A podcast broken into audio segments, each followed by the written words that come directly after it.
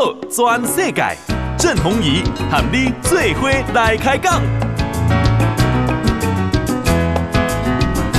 大家好，大家好，大家阿曼，我是郑弘仪，欢迎收听《给大家的报道转世界》哈。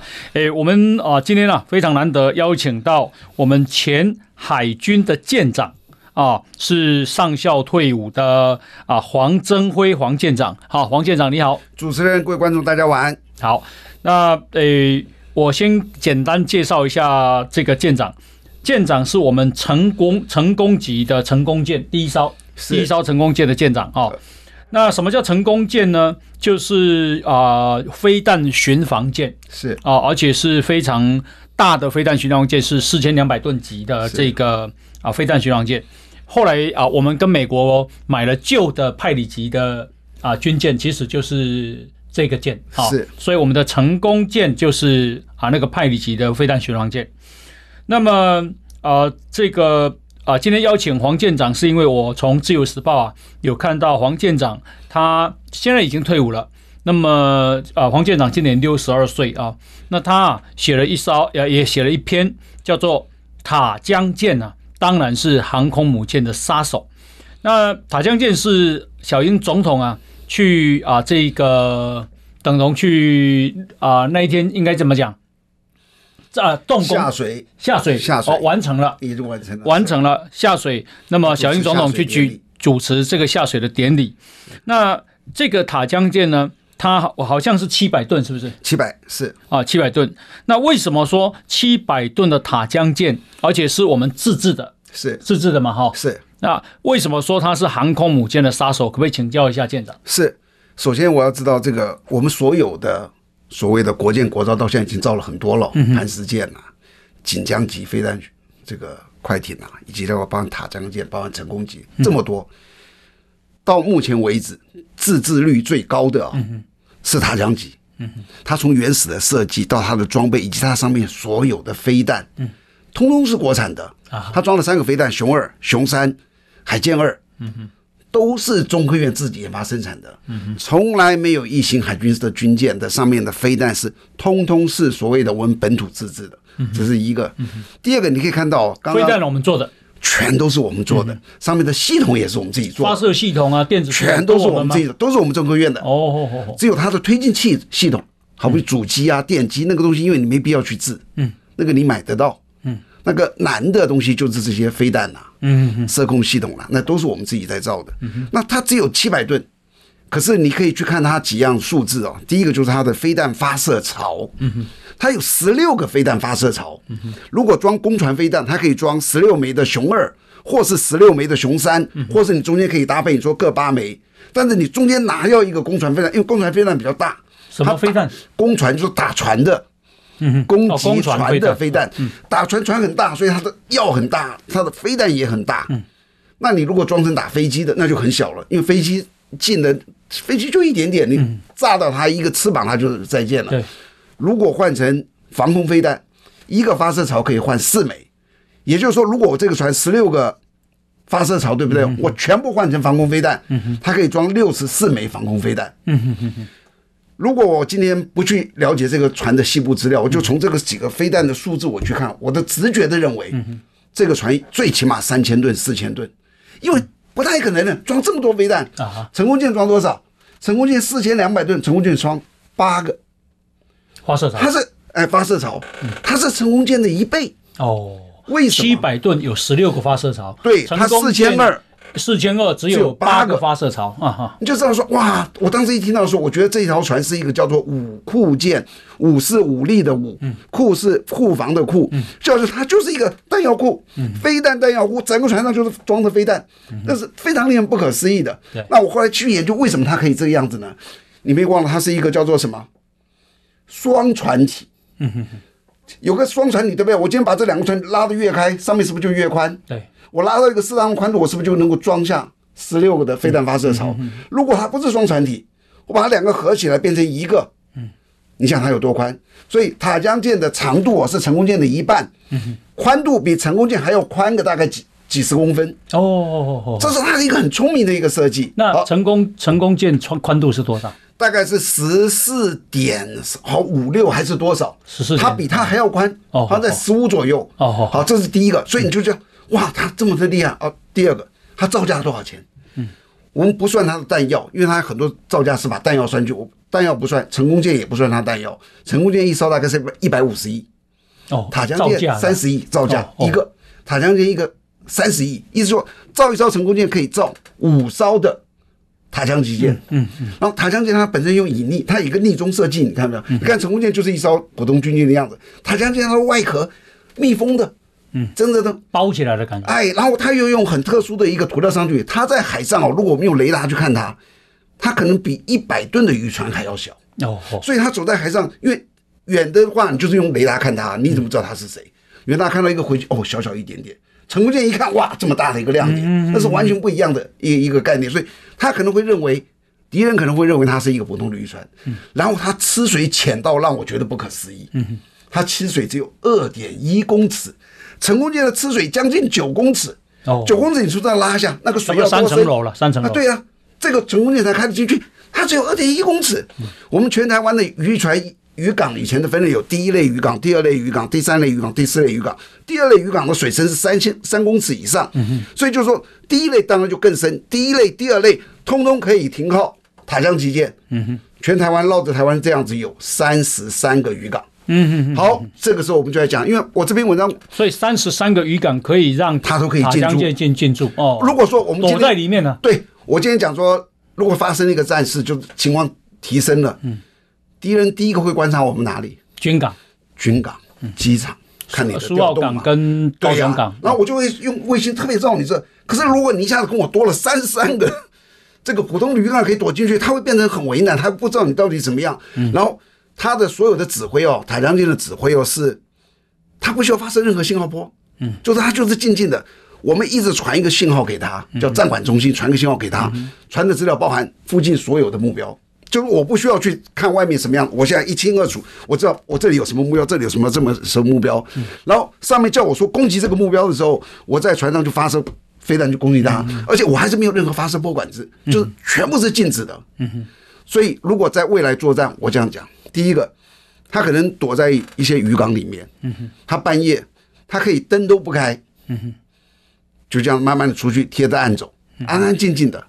一般来看，一定是渔船，又小。嗯，没有任何电磁发射波，因为军军舰出港那个那个雷达的发射波，一看就知道这是军舰。嗯，什么都没有，然后走走走，他开始慢慢往外走。军舰知道知道那是军舰，因为它有发射波。如果它完全不发射的话，那当然你也不知道，它可以全部给它关掉。嗯，但是你即使关掉一艘成功舰这么大，嗯，第一个你出来的就是军港，嗯，对不对？对，军港出来的基本上就是军舰，就会被发现。你不可能二十艘渔渔船从军港跑出来。嗯嗯，好，我就注意到你的军港，哎。有一个大目标出来了，他就可以，即使你不发射波，我也可以判断出来你大概是什么。但是塔江舰就不一样，他悄悄走过去，他轰一下子把他的飞弹打出去，一艘可以打十六个攻船飞弹。嗯我成功级少造一艘，我造五艘塔航舰，对，五艘塔航舰都装满了攻船飞弹出去，八十枚，哪个船能够反反制得了八十枚？那至于他为什么他是航母的杀手，接着就要去讲到说，因为他配的飞弹是雄三，嗯哼哼，那是一个很特殊的飞弹。怎么说？雄三飞弹有两个特性，第一个掠海，第二个超音速。所谓的掠海，它就是贴着海海线走，而且它贴的那个高度。所谓的贴是多少？呃，以我们这样子看哦，第一我当然我大概知道它的资料，但我讲。不太准，你去看上一次那个渔船被打的那个高度，澎湖那个渔船。哎，你记不记得那渔船打的高度多少？哦，那渔船通常不高嘛，很低呀、啊，从它中间正贯穿过去。嗯，那那个是我看到那个高度，我觉得吓我一跳。哦哦，然后也就是说，它应该是贴海在两公尺以内，三公尺以内，应该在三公尺到五公尺，三到五公尺。哎，精确数字多少我不知道，大概在三五公，那是很低的。一个地球是一个曲线嘛？对，你看，你可以看到一个圆的曲线。它如果掠海，就是它贴着海走三五公尺，到你那个雷达如何侦测？你要我看得到它才侦测得到它，你知道吗？雷达不会弯的，不会随着地表弯曲。它冒出来的那一刹那，我看到它的时候，它已经很近了。嗯哼，哎呀，看我雷达的高度，所以以它的速度来讲哦，舰艇的反应时间不到四十秒。哦哦哦，它速度往这冲，那你有四十秒，你以为你就能够好好的四十秒打它？那差远了呢。嗯哼，它冒出来的那一刹那，我问你，你怎么知道它是飞弹？嗯哼哼，你要去研判的。对。第二个，它冒出来的那一刹那，谁说你就能够看到它？雷达刚好转到这，刚好照到它。嗯。那个水面越靠近水面，那个辐射的是越复杂。嗯哼哼哼。很低的目标是不容易判断的。嗯。可高空很容易。哦，单独的一个哦，它旁边干干净净的。海水那个浪花那里都会影响到它的，对而且那么低哦，哦，很低。然后接着你想，是不是我要去反制它？嗯哼。如果我们这个反制它是像标准的飞弹，或者像神盾系统的这种垂直发射，嗯哼，你去想一个事哦，这个飞弹来的时候，它一直以这种三马赫的速度对着我冲过来。叫熊山吗？哎，熊山一直以三马赫的速度，那滴答一秒大概一公里，唰就冲一公里，这样子过来。我发现了它了，我要开始计算。我要开始叫我发射的那个飞弹发射架倍变，嗯，然后这个飞弹哇发出去，这个飞弹发出去，第一个要往上冲，垂直发射是不是冲上冲冲冲，冲到一个高度，它有那个动能了，嗯，哇才下降，对着它过去，对，它到达叫做掠海高度的时候，这段距离多远？嗯哼，那是一段很长的距离啊，对，飞弹越大越长，所以这段叫做我们这个设计叫做内射界。所以那意思就是说，在这个范围直径之内，任何目标你都达不到。嗯嗯嗯，因为它弯下去已经已经到了那那那么远去了。在这里面那一个什么目标你都达不到。嗯，它有一个内射界，而这个飞弹在整个飞的过程中，飞到内射界过程中，你知道要多久时间？多久？可能就要二十秒。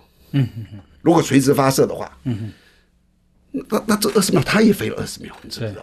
你刚刚讲了它四十秒而已啊。哎，反应总共反应时间是四十秒，意思说。他在那里，对不对？对，我一直打到他那个位置是四十秒。嗯嗯嗯嗯。可是对不起，这二十秒他也前进了二十秒。对对对对。他也有个速度二十秒，对吧？所以他极可能达不到哈，几乎不可能，几乎不可能。他只有要靠他的点防御，所以要拦截他很难。哎，很多人，我这个文章发布之后，很多人在网络上其实都问我说：“你以为航母是这个这个吃菜的加菜啊？它旁边有。”有两个巡洋舰，对，神盾级的，嗯、有四个这个驱逐舰，Early Bird 也是神盾级的。对，他们干嘛不会拦截它？而且下面还有潜舰。哎，他们拦截不到熊三，为什么？就是因为它发射下来下去已经来不及了，哦、而且第二个，熊一呃不是标准一型、标准二型的垂直发射的飞弹下来的速度也大概三四马赫。嗯哼，三四马赫的速度就三倍的音速。嗯，哎，你追得到三四马赫的？除非他打你，他对着你过来，他如果是打的是航母，我们这六艘船在旁边，对不对？他直接对着航母过去，对我而言，这个这个飞弹是这样打过去的。你上去还要尾追他，嗯，不太可能。哦，我学的在海军学，我们在海军每个人都有一个说。那以前你的成功级有成功舰有三雄三吗？没有熊三，那时候根本没有。哦，我在的时候只有熊二。嗯嗯嗯，熊三是在我大概可能退休之后五年十年才出来的。嗯嗯，我们熊三在没有误级之前哦，全世界可能不知道我们有一枚这么厉害的飞弹哦，那真的是很厉害。嗯嗯嗯，因为为什么？如果说我们说打靶，我们经常有个打靶哦，我们接下来打靶哦，这个好厉害哦，能够反射下来。你记清楚打靶的状况是这个样子。今天我要发射雄三，去打一个靶。嗯，那个船附近一定是清空的。嗯哼，没有任何别的船吧？对。第二，它一定是一个比较大的船。嗯哼，通常我们还在上面加装，哎，我还会加装那个雷达反射的那个栅栏，让他知道我在这里。不但是知道，他一过去，那个是很强的信号回来。嗯哼，好，这个啊、我们呢、现在呢啊、这个访问的是我们前成功舰的舰长啊、是这个黄增辉黄舰长啊，黄舰长他啊。上校退役啊，成功舰很大，成功舰是我们的飞弹巡防舰，是四千两百吨的哈。那今天呢，特别邀请他来认识我们自己国造的这个塔江舰。那我再简单介绍一下黄舰长哦。黄舰长他四十二岁就退休了，他说他可以领终身俸的第一天就退了。那为什么这么早退呢？是因为他很想啊这个写作。所以呢，他其实也是很很有名的军事小说家啊，是个作家。那么啊，他的这个啊作家的这个名字叫黄河，是黄河啊。那么呃，黄黄舰长他是江苏啊就就是籍贯是江苏，江苏，但是我是出生在桃园大溪，从小在桃园大溪长大，我现在还住在桃园。是是，那黄舰长啊，他是我们啊海军官校船舶机械系啊毕业，后来在波士顿大学系统工程研究所完成了他软体工程的硕士，是，然后担任过枪炮官、反潜官、兵器长、海军总部的参谋。成功级巡防舰的舰长，好，这样老实讲，要担任这样的舰长很不容易啊。那是所以我们的那个成功级的舰长的官阶啊，编制是上校是吧？上校是一级舰，其实海军的所有的船是一级舰、二级舰、三级舰。嗯，一级舰上校，二级舰中校，三级舰少校。像塔江舰是三级舰，嗯，他就是少校。哦，舰长就是少校。对，哇，所以要当成功舰的舰长很不容易呢。呃，也还好，怎么也还好？OK，那啊、呃，我们刚刚讲到你你的文章说塔江舰当然是航母杀手，是。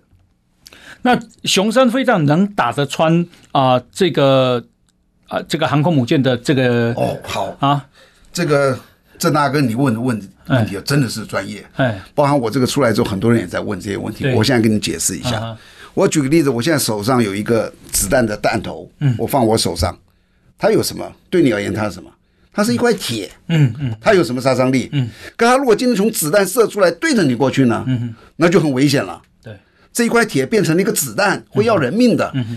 这个东西告诉我们什么？速度。嗯。记住，速度是这个兵器的杀伤力的关键。嗯哼。那通常我们说我们要这个一个飞弹打到这个船上的时候，它的破坏力如何而来？我打中以后。它本身是不是有个速度？我这个飞弹飞的时候是不是有个速度？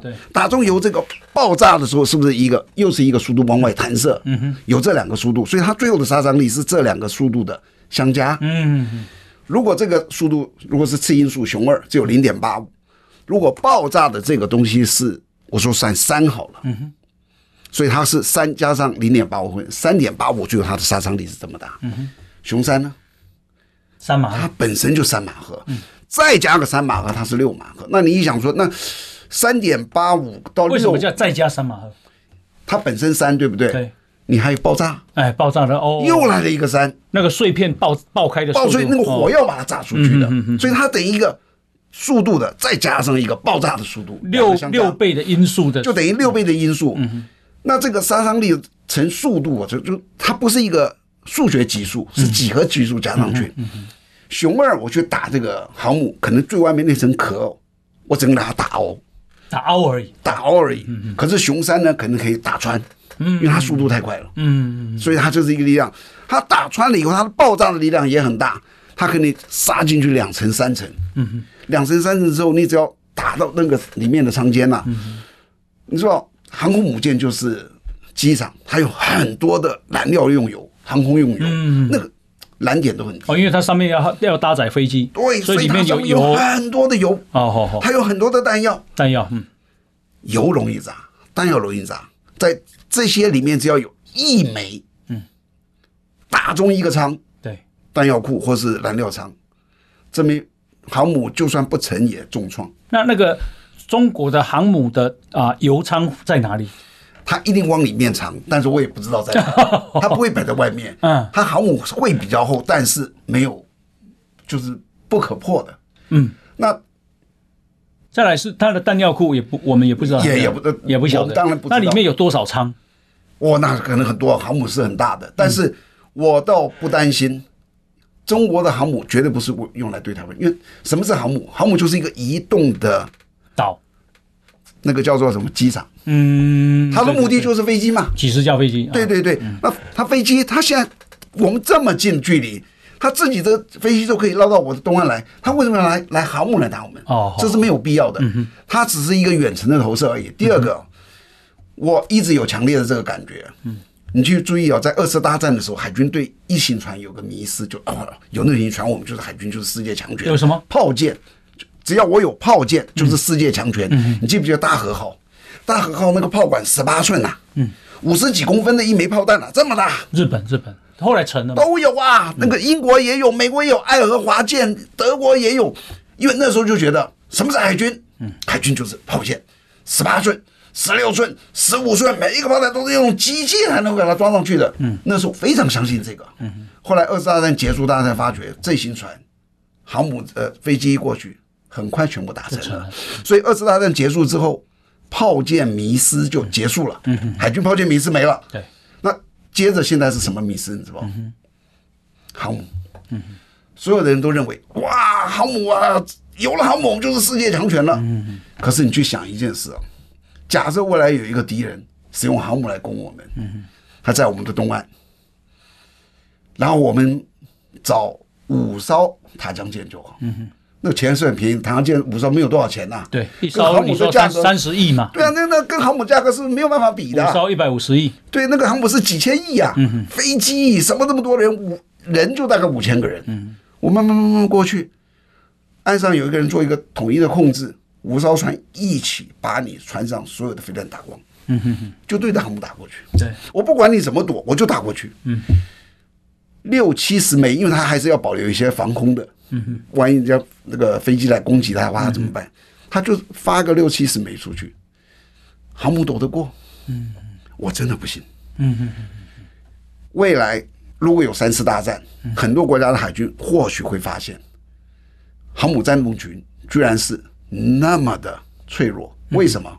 航母的发展已经到达瓶颈了。嗯航母你还想它多厉害？嗯你要怎么样做个无敌装甲？不太可能的，它已经到达了一个瓶颈了。对，超音速飞弹方兴未艾，才开始啊！哦，现在我们的雄三好比说是三马赫，射程是一百五。对，我保证你五年之内，我们的超音速飞弹可以过四五百。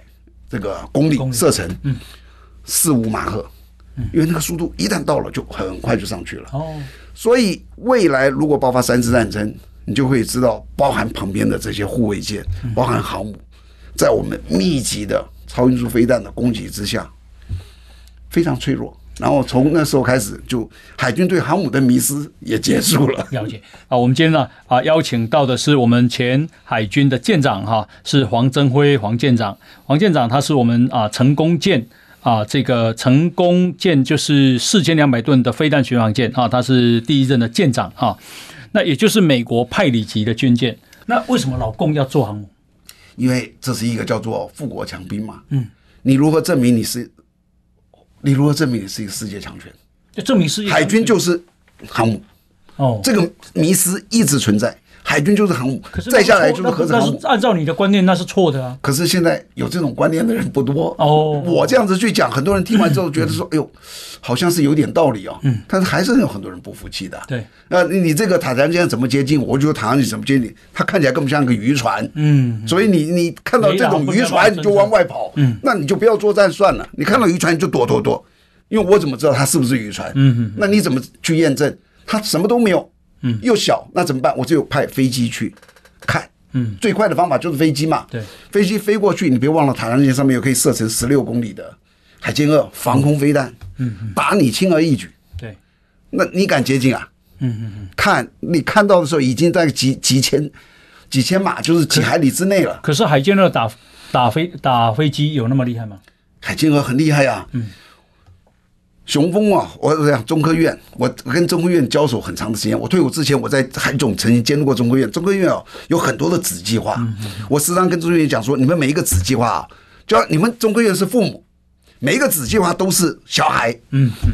中科院啊，最成器成才的小孩是雄风计划室，就是那个飞弹的。哦。从飞弹出来到天宫到天剑，通通是那个那个飞弹计划室出来的人。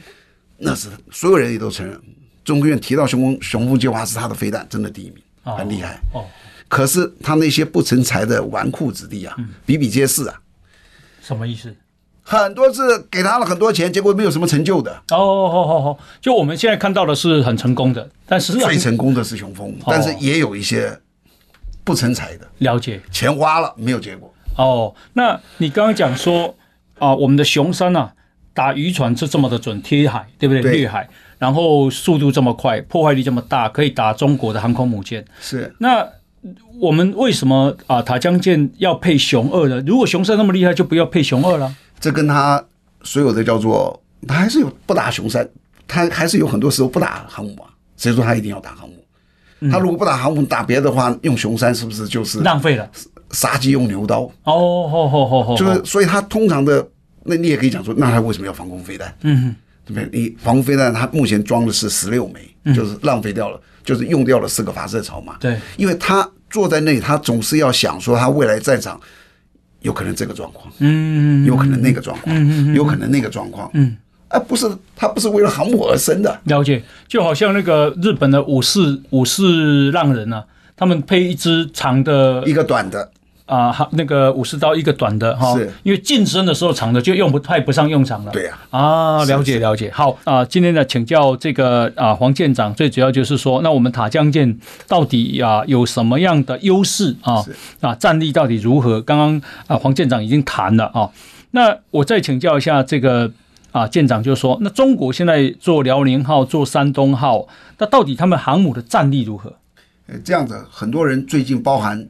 我也常听到我们群主啊，军事退休的人群主啊，或是一些泛蓝的群主啊，对中国的军力是非常的称赞的。嗯好比说他们的军舰跟下饺子一样的，好比说他的航母一个一个一个起来的。对，我觉得你去看这个问题啊，中美的军力哦，这个问题要从三个角度去看。第一个角度哦，注意哦，美国是全世界的军霸，军人的军，霸主的霸。你在学校有一个。张三永远考第一名，我们都这这次是我们班上的学霸，谁也对他莫可奈何，对。吧？军事界，美国是世界的军霸，为什么？他的军事的投资啊，他第一嘛，第二到第十一加起来的总和，过去三五十年都没人赢过他，就他一个超过后面十个、十一个国家加起来总和都没有我美国一个多。我们有句话叫做“胖子没有一口吃胖的”。中国什么时候开始投入一些军力钱在这个军力上面？就是最近十五二十年了，一直投资到最近，它也不过是跟这个美国比的话，也不过才三分之一而已啊。我们以投入来讲，中国跟美国比差了十万八千里，人家是三五十年如此，他只有最近十五二十年，也不过是美国的大概三分之一。以投入的钱来讲，这怎么比？嗯如果我们说我们再做一场这个跑步的话，美国跑在前面二十二公里，中国现在开始在开始跑步，急起直追啊，这是第一个。当然你说哎，也不会啊，最近有很多航母出来了，也有很多船出来了。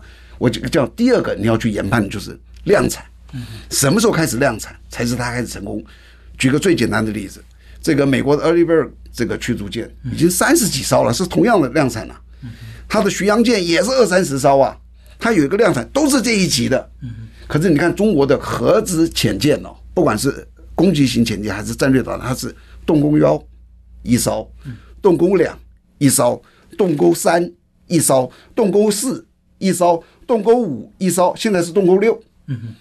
代表什么意思？你知道吗？一艘一艘生产的，不是它的一个型号一个型号。哦，中国是按什么东西去？我们好比说叫成功级，对不对？中国是按照那个数字。动五五驱逐舰，动勾两的意思就零九二了哈。对，你看它都是一个一个数字的。它如果说差不多动五两的飞弹驱逐舰，它生产二十几艘，可以证明这一型船最起码设计的人认为成熟了啊。所以我会量产。嗯，可是它的六艘的盒子潜舰没有一个是量产的。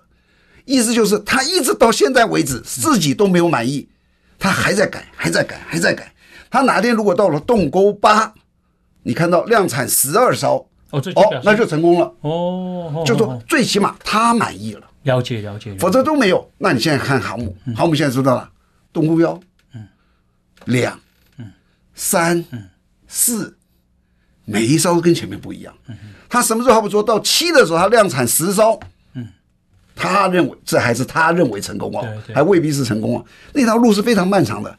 那你听这些东西，你看或许都不准。我觉得听他的领导人讲的话，那是一个对整个军队的一个期许。嗯，习近平有讲啊，对，他说我们希望我们的国防在二零三五还有十五年，先进到达先进国家的水平。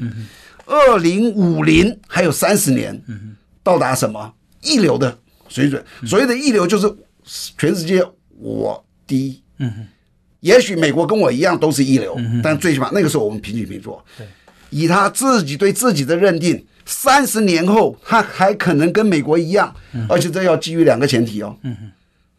未来这三十年没有大事发生，我说没有大。第一个，他不涉入大型的战争，对，他涉入大型战争就不可能这样的发展。第二个，他国内不能有大型的动乱，好比说饥荒也好，或是说什么血腥的政治斗争也好，或者政治的不稳定也好，他要像过去一样这样的平平稳稳的、安安稳稳的过个二三十年。二零五零，他可能变成一流，在此之前。都差多了，而且航母这个东西啊，是真的是非常复杂的一个技术。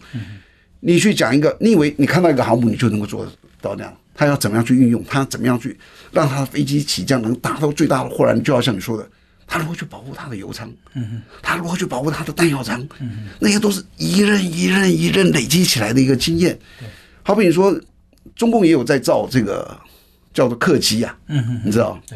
那客机你有没有天天在做？你有没有做七四七？有啊，波音有做啊。有，你做一百趟你会造吗？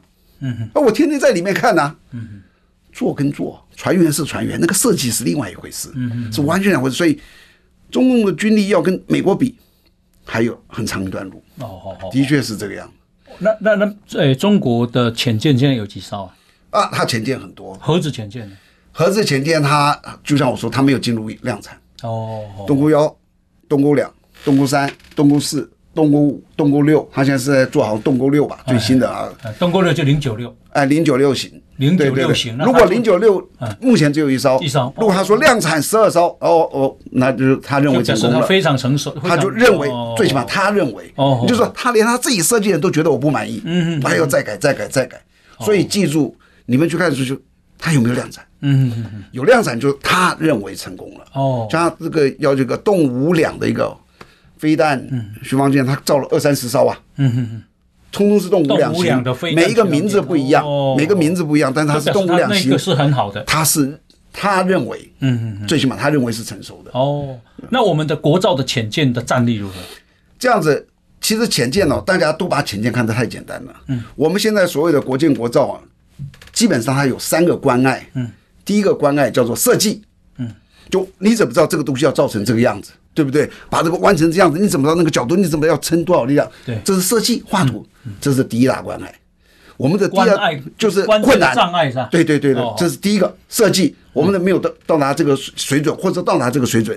第二个是它的这个装备。嗯嗯嗯。台湾情形非常特殊，别的国家到全世界可以买它任何想要的东西，我们不行。嗯嗯嗯嗯。我们有很多的困难，各种的阻碍什么的，这是第二个。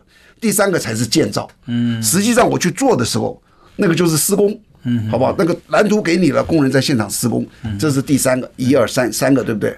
我们现在国建国造，撇开潜舰，像我们所有在用的船哦，海军用很多船嘛，嗯，撇开我们现在在造的潜舰，区域全部都成熟了，嗯，全部，哦，我就说成功舰这么大，我们今天要造神盾舰也可以哦。我们的神盾舰可以可以造出来，神盾舰中科院已经做了垂直发射系统了，相列雷达了，它的战斗系统它也做出来了，只是它做出来东西那个雷达太大，海军要求四千五百吨以下，它做不到，所以海军说，那既然你做不到，我们就要去寻别的伤员。但不管怎么样，他最起码他认为他可以做到，坐船就是壳子你做出来，对，不是问题。中台船做十万吨的船也是也很轻而易举嘛，这是一个壳。第二个就是它的。推进系统，那目前推进系统当然不是大问题，我们买得到。嗯，战斗系统，通通中科院可以设计了。哦，真的。接着就是飞弹，嗯，中科院全可以设计。嗯，所以军舰，你看磐石，嗯，塔江，成功，通通都不是问题。磐石是第二级舰。磐石就是上一次那个远航的一个好大的一个上万吨的那个，不是来意的那个哦，磐石舰嘛，对对对对对对对对，都可以造出来。所以它是一万吨，它是什么舰？它是驱逐舰？呃，油弹预补舰。哦，油弹预补，它是等于一个母舰，它带了船啊、弹药跟着你这个部队走，这些通通可以。可是潜舰没这么容易。嗯嗯嗯，潜舰非常困难。我举一个简单例子，韩国，韩国人家学这个东西学了很久了。韩国自己有没有办法做潜舰？现在可以，可以。好，我现在告诉你韩国的故事。嗯，韩国跟谁合作呢？德国。嗯，德国是全世界两个造潜舰的传统潜舰的第一名国家之一，一个是德国，一个是日本，嗯哼，就是两个这个发起二次大战的。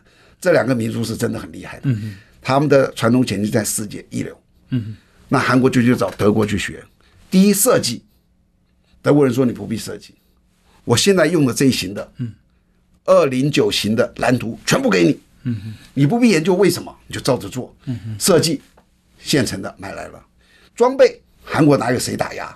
所有我二零九型的装备，我通通也都给你。嗯哼，建造呢，那有一些技术，那怎么办？第一艘在德国造，日呃韩国大宇派了两三百个技师到现场。嗯哼，第一艘在造的过程中间，他们通通在旁边看。嗯哼，哦，通通造完了，成功了。嗯，第二艘回到韩国大宇走，回到这里来，图一样不改，设计不改，装备通通来。嗯。工人，德国的工人通通来了。对，是韩国工人自己施工。对，咔咔咔咔咔咔做，第一艘不合格。哦，噪音太大。噪音太大。哦，它的工的品质又不行，有些东西转转会有裂纹出现。哦哦哦。第二艘也不行。哦哟。第三艘成功了。嗯哼。那你再看，德韩国还算好的。嗯。澳洲哦，一模一样，他想要去学，他跟瑞典合作。对，一模一样的，哦，但是他第一艘他就要在澳洲造，他不在瑞典那里造，嗯、然后他第一艘就在那里造了之后，我我们等一下啊，嗯、我们现在访问的是啊前海军舰啊成功舰的舰长啊黄正威黄舰长。那么诶，我们啊现在飞弹巡洋舰是成功舰四千两百吨，我们的驱逐舰是几吨呢？驱逐舰我我我们以前的驱逐舰只有三千多吨，现在大概三千吨四千吨的都是这样。啊不，我们有一个那个叫做什么的。基隆级，基隆级，它是八千吨、九千吨，哦，那不小啊。那是我们战舰里面最大的，嗯、但它不是我们自制的，嗯哼，它是二手的，二手跟美国买的吗？买的。啊哈哈。基德级 K 啊，四艘，基德级算很厉害的吧？对对对对，嗯哼哼，OK，只有四艘，只有四艘。啊哈哈。好，那啊、呃，这个舰长，你觉得中国会不会打台湾？我觉得不会，我一直认为不会，为什么？他为什么要打你？嗯，他如果我是美国，嗯、我现在跟你讲，如果我是美国，嗯、我们都是美国总统、副总统、国家安全决策的部分。嗯、第一，我们已经知道中共大概三十年之后的军力会跟我们平起平坐，所以现在落后很远。嗯，现在还很远。嗯，三十年后你想要打他，不可能。嗯，那要很惨烈的。对，可是现在有可能。嗯，你知不知道？对，现在真的有可能。如果我现在把它打掉。把中国共产党打掉，把它分裂成五个国家。嗯哼，哦，这绝对是美国人的希望。为什么？他可以永远当世界老大。嗯哼，他怎么会容许你中国人站起来跟他争这个世界老大的地位？可是他，他怎么可能去打这个中国？说，哎，因为你要当老大了。可是我们现在讲一个超限战，他已经在跟他作战，你知道？嗯，他经济不是是不是在跟他拼？他外交是不是在跟他斗？他是不是在联合全世界的盟国在跟他在这样斗？以超限战的观点，中美已经在打了，他只是没有兵戎相向而已。嗯，可是兵戎相向是一个最现实的，没有炮声了。对，嗯，如果我是美国，嗯，我也希望中大陆来打台湾。哦，他才有借口。所有的叫失职为状。嗯哼，你哦，因为人家要当老大了，你要把他打下去，这个是全世界不会接受你的嘛。嗯哼哼。可他如果打台湾呢？嗯，他肯不可能帮？他不是因为帮台湾。他就是要维持他老大，我觉得这是有可能的。讨论国际关系，一定有一句话，大家是一定要记住在脑袋里：国际间只有利益，没有道义。为什么？不是说哦，他们美国多不好，因为他的一个角色是一群人在那里坐在那里决定的嘛。民主国家不都是这样子吗？能够像北韩那样子，金正恩说一个我要干嘛就干嘛的国家，这个世界上已经几乎没了。他要一群人决定，大家在那讲，我们为什么要帮这个忙？我们有什么利益？没有利益哦，为了道义，我们帮他也可以。嗯哼，我们要付出什么？嗯哼，付出很大的时候，人家怎么可能会去做？嗯哼，所以他一定有他的目的。美国一定是最优先考量他的我国家利益。嗯哼，如果我觉得这个国家能够符合我美国国家利益，能够把中国打下去，我希望他会把想把中国打下去。那南海就是他出兵的一个借口啊，因为当时他们是承诺。啊，习近平见奥巴马的时候承诺南海他不会把它军事化，可是现在军事化，南海斗不到那个程度哦。南海你能打到什么样子？嗯嗯。可是他如果对台湾动手呢？嗯嗯。我觉得他真的可以为了这个理由跟中共现在打还来得及哦。嗯嗯，现在打真来得及。那如果说你说中国不会打台湾，可是我们也是不不断的跟美国买买买武器啊。呃，这是一个我当然要武装自己啊。嗯嗯，我觉得任何时候，好比说我们能够跟美国的关系这个改善，我们能够有更强烈的武装，都是为了能够去跟人家去坐下来谈判呢。嗯嗯，我觉得人这是我我这一辈子的，我一直在追求，就是说我尽量希望我的命运掌握在我的手上。嗯。女生最幸福的时候，就是人家向你求婚的时候，因为那一刹那你可以决定你的未来，你可以做你的选择，通在你。嗯，好比说你今天是一个这个在商场的人，你在一个公司里面当副总，你们有六个副总，有一个总经理，这个出缺，嗯，六个人都想当，嗯嗯，如果你是其中一个副总，你知道明天会宣布，我可以告诉你，这一晚上你都睡不着，嗯，为什么？在那一天，你的命运掌握在别人的手上，嗯，可是你能不能够把自己加强起来？好比说。我就是这六个里面最好的，你不选我也不行，你就要有这个气魄。其实台湾今天是一样的，台湾我今天就是要强大到说，你要想吞我就吞我啊，嗯，你要想武统我就武统我啊，我就有这个实力，我可以告诉你，你想统也统不了，嗯嗯，我只要有这个信心，那我这个信心哪来？不是说我在这喊就出来的，对，你要有行动，嗯，要有实力的，你要有实力，然后让人家说我的前途。在我的手上。那再请教一个问题，就是说，你刚刚讲的啊，就是我们的这个啊，国军的一些啊退休的人认为中国一直在下饺子，就他也生产的这个军舰呢，几百艘啊，我记得如果没有错，好像有三百多艘。是。那美国也三百多，美国好像还不到三百艘哦。呃，美国数字上稍微少一点。对对对。可是你刚刚又讲美国其实遥遥领先中国，可是用用舰艇数来看，美国其实跟他差不多啊。舰艇数的作战能力是差很多的，作战能力差很多，当然有差很多。它的一个航母，美国的航母多成熟，嗯，它的飞机在多少时间能够全部起降一次，嗯嗯，你就光看那个数字，你就知道是远远赢过中共的，嗯，中共才开始而已。你以为建军是因为你有的东西就能够这么快吗？嗯，我记得我看过一个资料是这样讲，你买一架飞机如果要一块钱，嗯。啊，这很简单，买个飞机来，你以为你买飞机来你就有空军了？嗯，这个飞机来，你要让它能够飞到天空，有作战的能力，是这个飞机投资的三倍成本。嗯哼哼，它能够飞上去，要训练了，要教练仪啊，要弹药啊，什么什么，是它的三倍。你要把它建立成空军啊，嗯，就融入我的整个防卫体系，我的暗战什么东西是十倍价格。哦，中共现在是最前端的这些东西有，嗯，它配合的很好吗？嗯而且你不要看数字啊，我们明天开始造塔江舰好不好？我连造六十艘。我记得我们你去看要花多少钱？舰要盖十二十二艘，对啊。那我们海巡还有十二艘呢，就已经二十四艘了啊。我要不要再造一些？三十亿嘛。嗯，我造个一百艘好不好？那个数字大。嗯嗯嗯，实际上不行，国家不需要那么多了，也不能就是。它的战力是没办法比的。嗯，一个美国的航母跟中国的航母的那个战斗力差了十万，目前嗯差十万八千里。哦，美国的这个 Early Bird 的那个都叫做什么？那个早鸟号神不是神盾的，嗯，驱逐舰也好，巡洋舰都多成熟了。嗯，中共才在起步。哦，真的，他们的神盾，他们的这个驱逐舰跟动物，嗯。现在造的很大，现在造了四艘还是五艘吧？啊，这个速度也蛮快的。但是你真的要融入整个作战部队，变成海军的整体战力的一环，那真的有一段路要走。那日本呢？日本跟中国比？我在军中的时候啊。那是三十年哦，二十多年前。好，一分钟。我曾经看过一个资料，说那个时候在三十年前了。如果日本跟中国的海空军拉出来打哦，我也不打你，你也不打我，我们在海面上这样打，四小时，日本消灭中国。嗯，那可是那是三十年前了。呃，二十二十多年前，三十年前。那现在呢？那现在你叫我去看，他还是不是日本的对手？还不是啊，还是仍然不是。哇，他现在只有一样东西比日本大，嗯，航母啊，核武。好好好。其余的是好，这个啊，我们呢、啊、今天非常难得邀请到的是我们前海军啊成功舰的舰长黄正威黄舰长啊，讲的非常的啊深入，而且非常的诶易懂，好，非常感谢哈。好，那下一次我们再邀请，好，谢谢，谢谢。那感谢大家的收听，哈，我们今天就进行到这边，我们明天同一时间再见，拜拜。好，谢谢，谢谢。报道全世界上精彩内容，伫 Spotify。Google Podcasts，还有 Apple Podcasts，拢听得到哦。